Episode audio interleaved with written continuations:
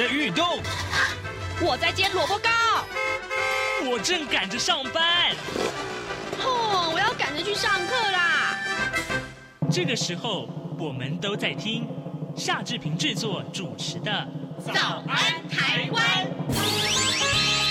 早安台湾带给你最热门的时事访谈，最感动的人物专访，最直接的民意表达。对，让我们一起收听《早安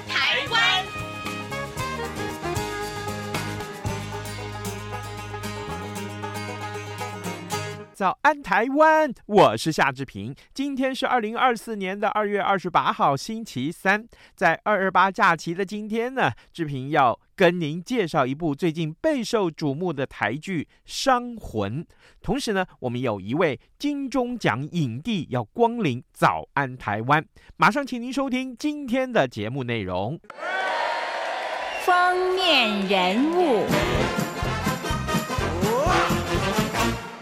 这里是中央广播电台台湾之音，您所收听的节目是《早安台湾》，我是夏志平。各位，呃，今天《早安台湾》的录音室里面可以说是蓬荜生辉啊！为什么呢？因为我们请到了一位超级演员来到节目当中。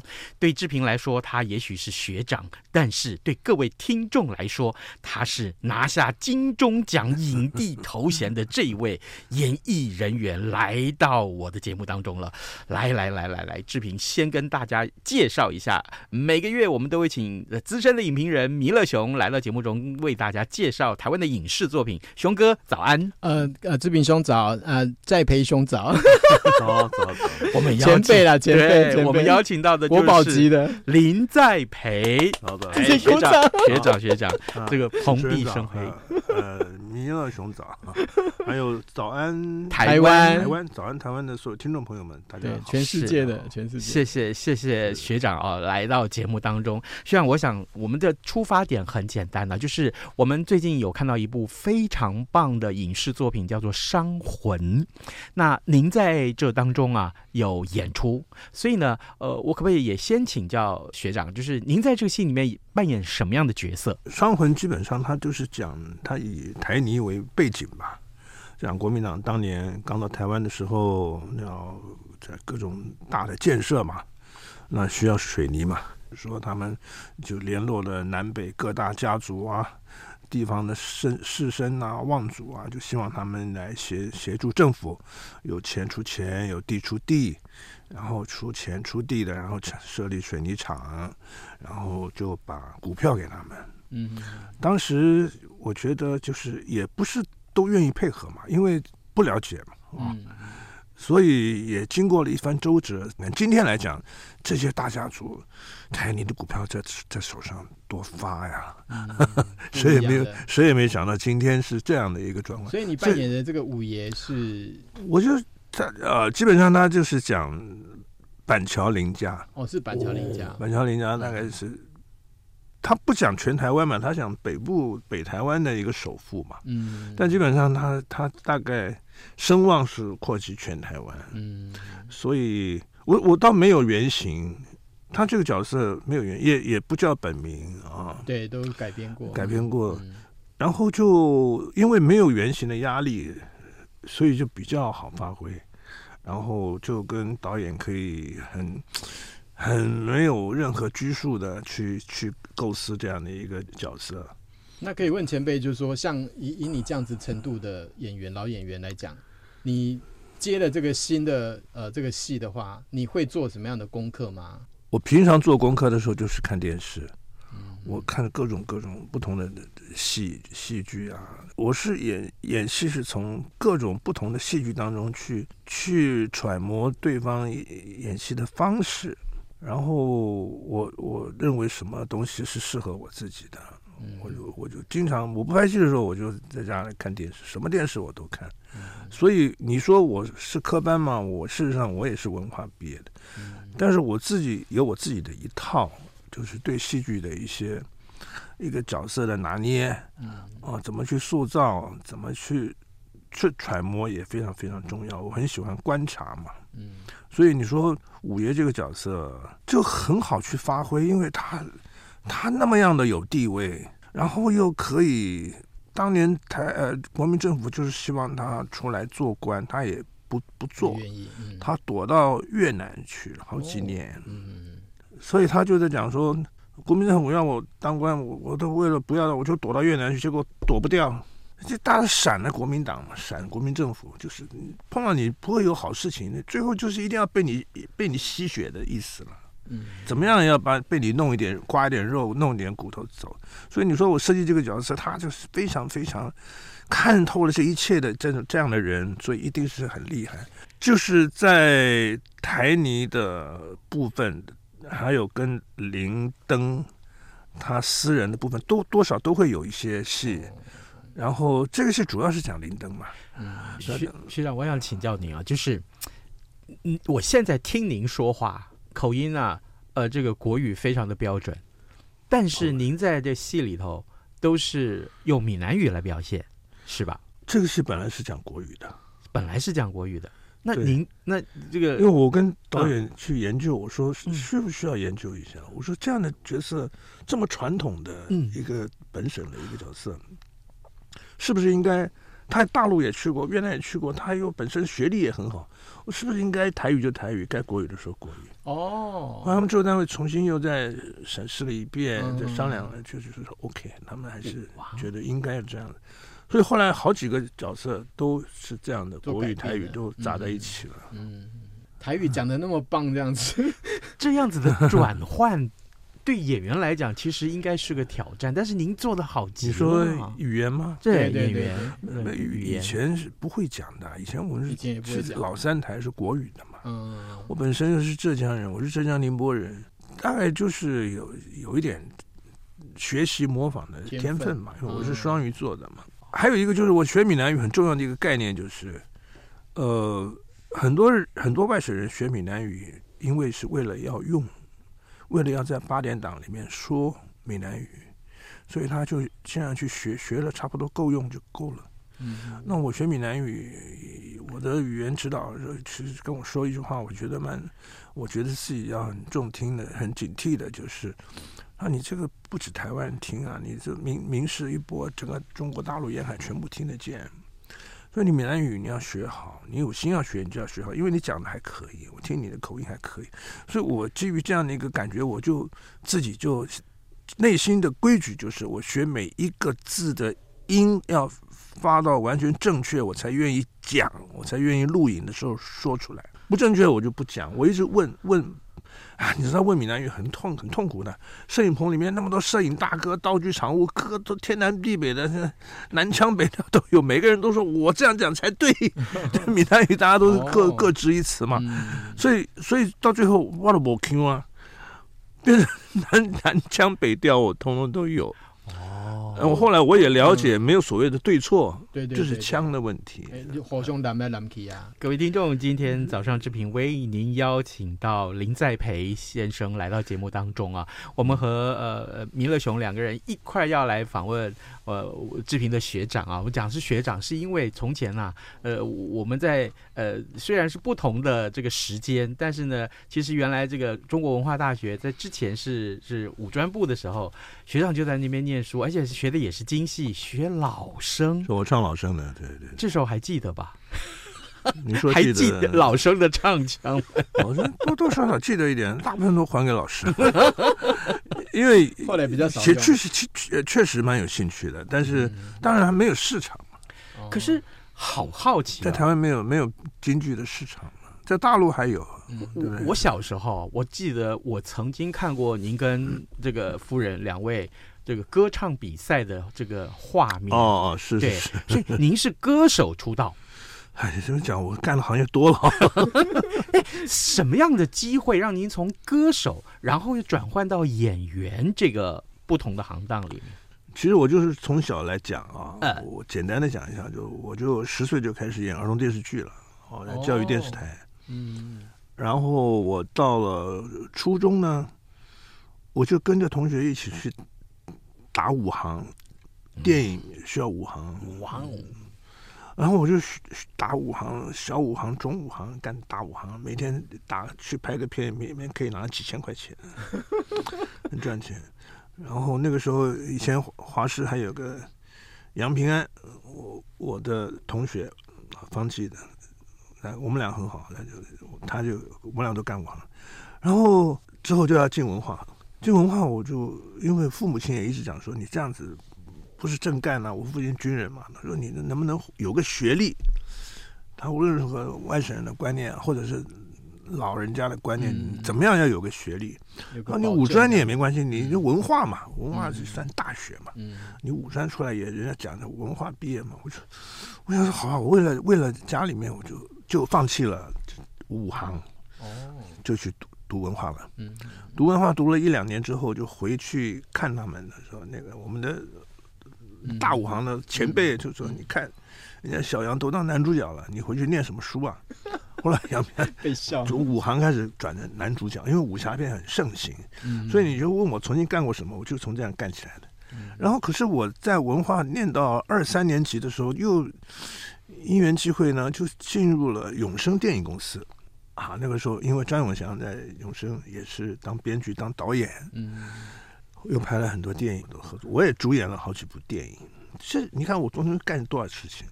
然后文化毕业以后，就刚好看到台视就歌唱比赛，我就报名。啊，那个时候就是新人奖的歌唱比赛，嗯嗯，报名了，就是那个时候是民国六十六十七年，嗯，六十七年去唱歌唱比赛，就初赛、复赛、决赛，就唱唱唱，唱最后就唱冠军。嗯，呃，我也那时候就是出生赌吧。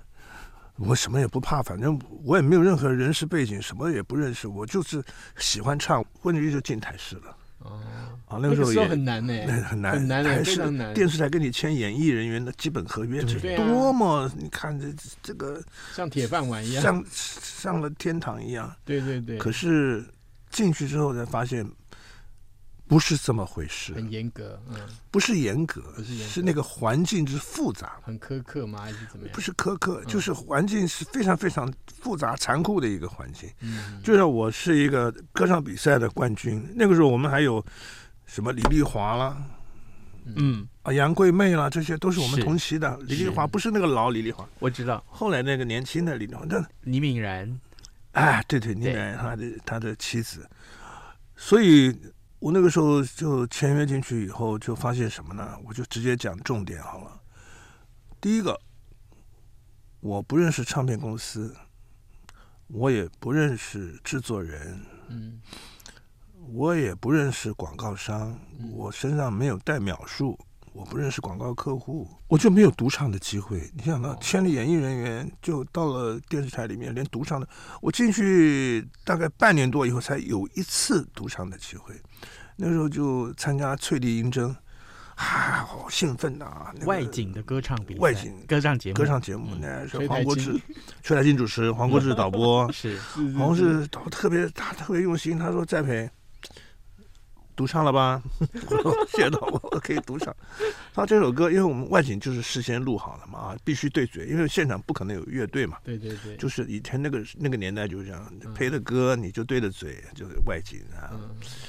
他的龙兴花园两边是花园，中间是一很宽的走道，那摄影机在前面，我就面对摄影机。他说：“你唱这首歌，你就慢慢退，一面退一面唱。”我当场就傻了，怎么让我倒着唱呢？我怎么样才能够退的唱歌呢？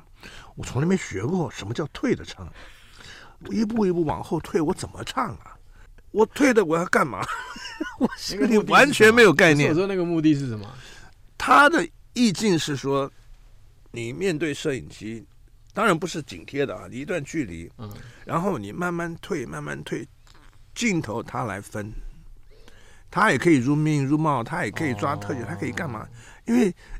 这我们就没有经验嘛。如果我现在有经验，或者一般知道要干嘛了。如果是换崔台金，他就非常了解嘛。对对对。那么多花，你可以自己做戏嘛，懂不懂？或者是你蹲下来小花，或者是看远，你往前再走两步也无所谓，转个身，你慢慢就是你的大致的方向是要往后退的。慢慢，中间可以干嘛干嘛？中间干嘛都可以，但我哪懂啊？我这 什么？因为独唱的机会都没有，我怎么知道设计这些东西啊？后来呢？后来我就不知道怎么样的就把它唱完了。所有的我看工作人员一个个都无精打采。佛这样就有经验啦，这样你下次就这还是完全没有经验。我唱完我也不知道我在干嘛，嗯就这样子下去以后，就是没有独唱的机会，哦，然后就还好那个时候就是呀，我们要电视台要规定每个综艺节目要有三分之一的进化歌曲。对，啊，百分之三，就十首歌你要有三首进化歌。那时候我们一大票年轻的，就是亚洲业余歌唱大赛、新人奖，还有各种比赛进去的这这一伙年轻人，啊，什么李幼玲啊、胡军、胡明啊，这 可能观众朋友都不知道。胡锦的弟弟，胡锦的弟弟们，我们很多人，大概有总共加起来有将近，他们大概七八个男的，七八个女的。嗯嗯嗯，然后我们就可分成不同的组。有两男两女，有四男四女都可以，就去上各个节目的进化歌。哦，啊，这个红牌歌星不愿意唱进化歌，他们不屑唱进化歌，就由我们来包办，所以就养活了我们这批小鬼。所有的综综艺节目都上片了，因为东东需要进化歌。嗯，每天我就骑个摩托车，我一套黑色的西装白衬衫就放在我的大腿上，我就摩托车到电视台，就专门去唱进化歌。哦，那那也稍微可以过日子啊，对吧？电视台多少他的基本的钱也还可以嘛。是，可是也还是不行，不知道我在干嘛。我这样生活没有目的啊。嗯嗯，最后我自己就是像您刚刚讲，我怎么转戏剧的？我就是看到，呃，戏剧导播，那时候电视台已经熟了嘛，大家每天在混在一起，我就去找戏剧导播，我说导播，我说我想演戏，可不可以？嗯嗯，都说好啊好啊，你演戏啊，就跟助理说，哎，那个发通告给再培啊，叫他来演戏。当然一开始我就是。又回到那个两三句话的演员，因为我在永生都演过，都签过基本演员，当过男主角了。那，那么年轻在永生是念念文化二三年级，那个才就十七八岁嘛，嗯，年轻，嗯，十七八岁他懂什么演戏啊？嗯，那个尤其是电影，就是都是听导演的，还好。这个电视就不一样了，嗯，电视导演拍完戏就出去了，就离开摄影棚了。你演员怎么演是你自己去，所以我们电视演员，尤其是长寿剧，我们的空间非常非常大。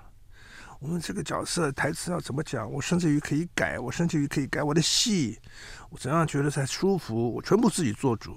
嗯嗯，因为因为长寿剧太多东西要排了，导演不可能每一个角色那么巨细靡遗的去给你解说这些事情。到去就要进入状况，然后整个录影，然后又是长寿剧，然后播出的时间又很长。以前是八点档播到九点，现在是八点要播到，有时候播到十点、十点半。点半你想想看，我们演员要录多录多少戏，然后就那整个所有的这个行程耗下来，才是真正的压力。当中只是台词，只是一部分，没有不能算压力。那这次那个伤魂的。他们的拍法跟你刚才所讲的这些，你觉得有没有很大的差距，或者是有没有一些进步，或者是改变，或者你觉得有没有什么值得去讲的？嗯，呃，你知道他们这个，他有点像是电影拍法，对不对？对他们就是这个这个叫什么？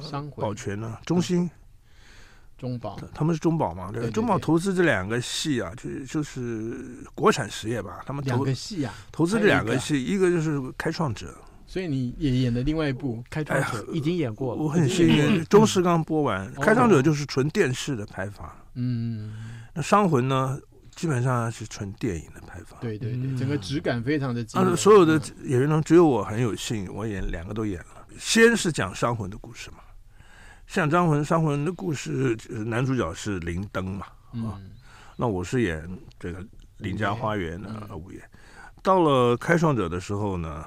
我演灵灯，我演老灵灯，因为他们成龙他们制作单位看得起啊，投资方看得起啊，他们觉得我还不错啊，就喜欢我。他说你你你都演，两个都演，所以我就演到了灵灯。那底下就是温升豪他们是我的孩子，江宏恩啊。是我两个儿子。温升豪演的就是中信保全的后来的创办者、创办人。哦，生豪跟洪恩都是好演员，不错。嗯，那这个那个里面的戏，就是林丹的角色稍微多一点。嗯嗯，稍微多一点。好，呃，各位听众，今天早上之平为您邀请到啊，我真的心目中觉得我真的兴奋，我我真的很兴奋。我不能说我从小看他的戏，这个的确是啊，的确是。你可以说，我也是从小开始演戏的。但是呢，这今天亲自能够邀请到林在培大哥来到节目当中，其实我应该叫他学长啊。但是我我真的觉得从他的口中告诉我们这么多，我们。所从来不知对不知道的一些演艺圈的细节也好，或是整个这个戏剧的拍摄的流程，我们所知道这些内容，其实增长了很多很多我们的见闻。我我说我刚进台视的台视那个状况，哪个观众朋友知道啊？嗯，他不能讲，人只能讲恐怖两个字。哎，那后来啊，这个因为《风水世家》这个戏啊，在这个大陆的呃嗯嗯东南沿海播的时候。这个造成了非常大的轰动，那时候甚至于我我我是看到资料，那时候甚至于大陆的听众帮您取个外号，是吗？叫金鱼，是因为我有金鱼眼吗？是，哦，侧面我眼睛是有点凸，我我自己知道，因为很多人跟我讲，你是不是有什么叫什么？可是这才。炯炯有神，是甲状腺还是什么？不是说眼睛或脖子会比较 有有吗？我没有，我没有，这是天生的啦。我天生的，然后人家说你天生的眼睛凸一点是吧？呃，很新，眼睛凸的人很狠。我说我没有啊，没有你，你应该跟他说，因为我是鱼啊，我是双鱼。对啊，可是对啊，可是我也就是说，后来也曾经到中国大陆去拍戏过几年。呃，如今你当然又回到台湾来啊，在这样的演艺环境之下，你可以请请学长帮我们比较一下两地的这个环境好吗？两地的环境啊，嗯、就是他们是飞速成长，飞速成长。台湾是逐逐渐没落，为什么？台湾现在你去看哪一台可以拍古装戏的？哦，对，看不到，看不看不到古装戏，因为没有成本要很高，市场决定一切。嗯，对对，对。所以那个时候老三台的时候，你看三台互相拍古装剧，是很多。杨佩佩，对，杨佩佩古装剧。嗯，那个时候你看我们以前我一个制作人就是陈君天，哎，台视第一档伐纣。古装剧，你现在你你现在到台视、华视，我我中视我不是很清，应该也有。但他们的服装间，你看这个服装多的是漂亮，各个朝代衣服通通在里面，没有人拍了，没有市场了，那就没有观众也不爱看了。台湾要发展戏剧，应该要找到一个比较可以。符合自己的利基去发展的一个面向才对。你讲对了，应该是全台湾的事情。嗯，不是戏剧，各行各业。嗯，对不对？对，各行各业就是发展台湾的一个利基嘛。是，台湾才会一直一直壮大起来。学长，我可不可以在最后请教你这个话题？就是当然，呃，在演艺圈这么多年，演过了这么多的戏，你也唱过歌。啊，也拍过电影，嗯、那电视又是很重要的一个演绎的 都不正干，不不不不，应该这么说，呃，现在这样子的年龄，在这样子的环境，当然也看到后面很多的呃这个后劲上来，呃，好不好？学长这时候可不可以对他们说两句话？我的意思是说，呃，其实他们也很希望在这个圈子里面有好的发展，但是有没有什么样的一个鼓舞的话，或是？一个什么样的心态是您觉得有必要的？我觉得心态啊，嗯、心态上还好吧。就是我们这一代人看到的东西，是现在年轻一代的小朋友们上来他们看不到的。所以我们了解过去是什么样的荣光，他们不知道。所以对他们来讲，反而没有包袱。因为我们讲说，你们现在在干嘛？就是台湾没有市场，没什么。其实我们不用这样讲。因为他们根本不知道过去是怎么回事，嗯，他们眼前只有现在，有断层，嗯，他们有断层，但对他们来讲反而是好事啊，嗯，没有包袱，他没有包袱，也不不，你你过去怎样，他只觉得过去这个年代很遥远。那既然这样的，那再没有市场的环境，你还是要竞争嘛，嗯，就像台湾这么小的市场，然后你你就是要，而且现在的好，我们讲直直白一点，长寿剧里面需要那么多角色。年轻朋友的机会是很多的，嗯，你看明视、三立各个的电视台，还有包括现在很多类偶像剧的八点档，它不纯偶像剧，它也参与一般的亲情啊、家庭伦理，但是带着偶像的色彩。这种剧也很需要大量的年轻人嘛，所以我觉得有心踏入这个行业的机会是很多的。但是唯一的重点还是你要怎么把握。现在年轻人比较可怜的啊，就是他们没有一个正常的轨道可以发展，他们就是前仆后继的上来就下去，上来就下去，原来没有基本功，淘汰率很高，淘汰率很高，你能存活下来的几率不高的，不高的，除非你真的是很有天赋，或者是毅力很强，像有些人生存下来了，一生存下来，就是五年十年，你就可以吃这个行业。各位听众，今天早上这边非常荣幸啊！我在节目结束之前，其实我真的很想问一下我们的听众，呃，这位我们今天邀请到的贵宾啊，他叫林在培，当年他曾经以啊《秋潮向晚天》拿下了金钟奖的这个最佳的男演员，所以我们讲现现在的行话来说，这是金钟视帝。还有他当年演过的这么多的连续剧，脍炙人口，《风水世家》。啊，这个京华烟云啊，包青天，各位这些个戏，那个时候都是大家每天晚上守在电视机前面看的八点档的最有名的戏，这些戏学长都演过，但他今天在这个节目里面为大家现身说法，告诉他这一路走过来，有这么多的演艺圈的。意识也好，或是觉得非常有趣的话题，跟我们一起分享。特别是刚刚他所提到很多的，跟对志平来说，那个心里面有非常多的共鸣的那个部分，我愿意真的是也很请大家，可以的话，就拿这些个标准。我们现在回过头来，一定要来看看《伤魂》。嗯，啊，这个戏用了很多的心去拍摄。学长正好在那里面有很不错的演出，所以我们请大家一块儿再来这个戏里面好好的欣赏您的演技。我演戏这么多年，就是这次拍《商魂》这个戏呢，绝对是有别于以往的电视的部分，但是它应该是它现在要在电视台播了嘛啊，大家也不用买票去电影院里面看。呃，去注关注他的电视台的上映时间就可以了。可是这个戏实实实际上来讲，每一个演员的表演都是经过导演啊的精雕细琢，可以这样讲。就是我我在试片会的时候，我也跟观众朋友这样讲过。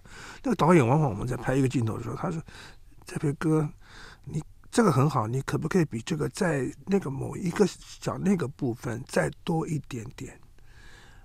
然后我再演一遍，完了他说：“那是不是可以再多一点点这样？”哇，就是他的要求是要要他很难拿捏的，所以我一般我觉得我很少很少很多年没有碰过这样的导演的要求了，所以就对对自己的要求就一个回顾，就是哎呀，我这么多年都是照我自己爱怎么演怎么演，我觉得我说的都是对的，我电视台我 我那么多，就像你刚刚讲，我拍那么多戏。啊，风水世家什么，就是就是自己就去诠释角色就行了嘛。嗯，不是说让我重新感觉到我自己应该要谦卑。一个演员到底怎么样，你还是要面对这样的啊。好感动，我要谦卑这样子讲，这你绝对没有认为说这导演没有没有一点感觉说这导演怎么不好不好对付啊，刁难还是怎么样啊？你是看不顺眼我吗？没有，完全没有这种感觉。你就是看到一个年轻导演，他的那个他的对戏剧的那种执着，嗯嗯嗯，所以那导演很年轻，长得娃娃脸，非常可爱的一个导演，但是他就是在现场的时候，他就是可不可以再一点点这样？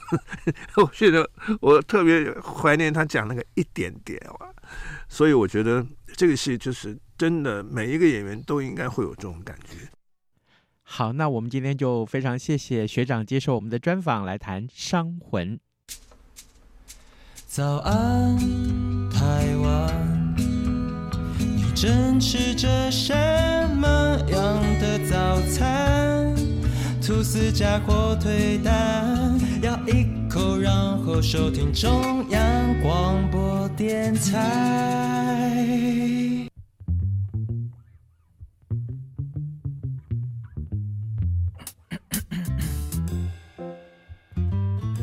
以上就是今天的早安台湾，谢谢您的收听，咱们明天再会喽，拜拜。早安，你好，欢迎光临。今天吃。